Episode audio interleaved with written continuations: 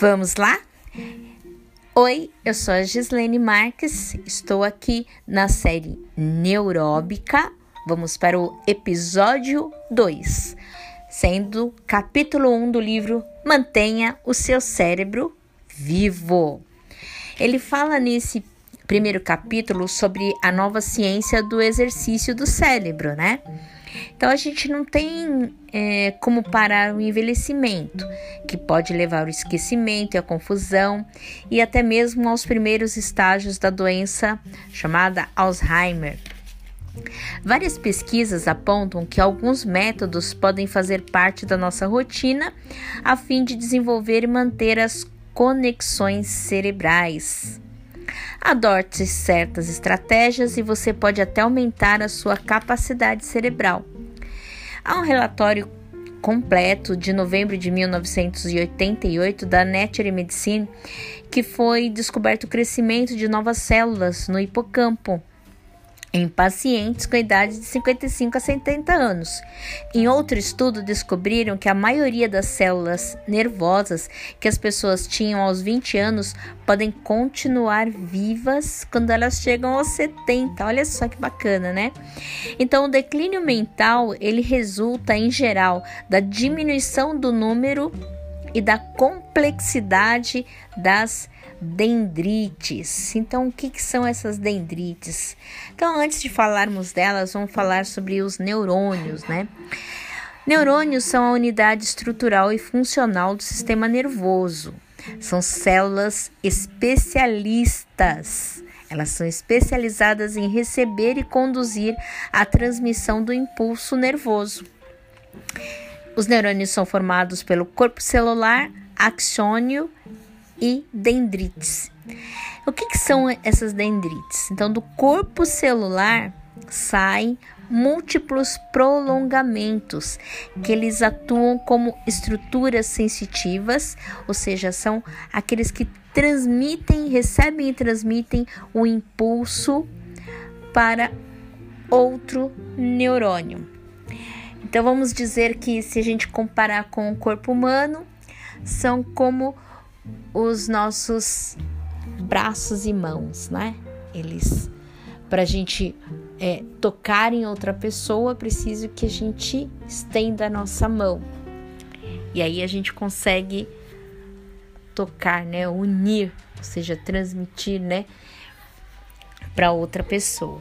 Então, imagine então a dendrite aí como se fosse um bracinho do neurônio que busca outro bracinho de outro neurônio.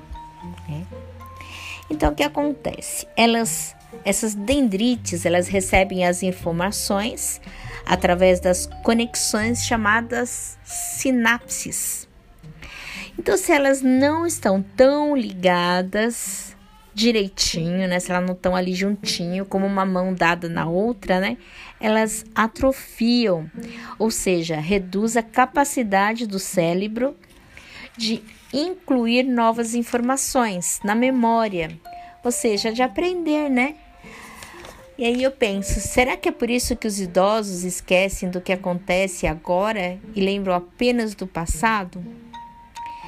Ou seja, né, se a gente tem um probleminha de dendrites, se elas não se ligam umas nas outras, e se os neurônios eles são ali responsáveis pela nossa capacidade de arquivar novas memórias e aprender, então deve ser por isso então que os nossos velhinhos é, muitas vezes lembram apenas das coisas do passado, né? É, Pensava-se antes que as dendrites só cresciam em cérebro de crianças. Porém, em um estudo de Stephen Bull e Paul Coleman, espero que seja assim que fale, né? Eles descobriram que os neurônios no, do hipocampo humano desenvolvem dendrites mais longas conforme envelhecemos e que isso não ocorre em cérebros de portadores de pessoas de, com Alzheimer, né? Mesmo envelhecendo, o cérebro continua a possuir uma capacidade extraordinária de crescer e adaptar-se. Veja bem, se os exercícios físicos ajudam a manter a forma física anaeróbica pode ajudar a melhorar a sua capacidade mental, usando diversas combinações dos seus cinco sentidos e da sua emoção, são que são estimulados.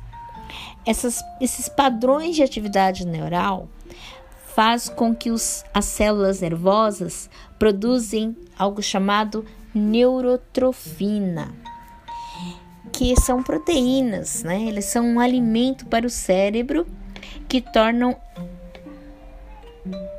as células mais fortes e resistentes aos efeitos do envelhecimento.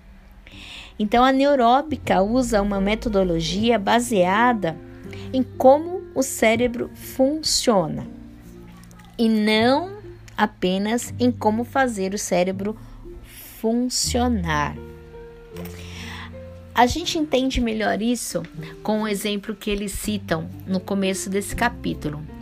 Tem uma moça, ela tá tentando entrar no apartamento dela e de olhos fechados, né? Ela abre a bolsa, procura as chaves do apartamento. Então ela geralmente coloca num compartimento, mas pensou até que tinha esquecido e ela vai lá tateando na busca das chaves do apartamento coloca na fechadura, abre, né? Ou seja, ela não é cega, mas ela vai tateando, ou seja, ela está usando outro sentido além da visão. Então, isso é um exercício neuróbico, mas a gente vai falar mais desses exercícios mais lá para frente.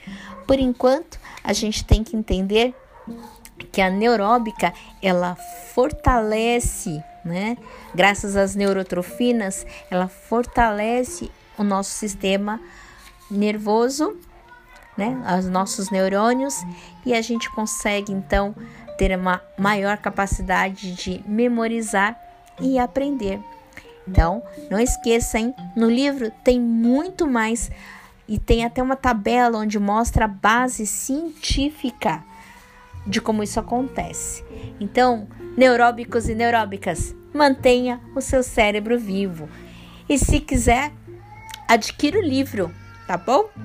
Beijos!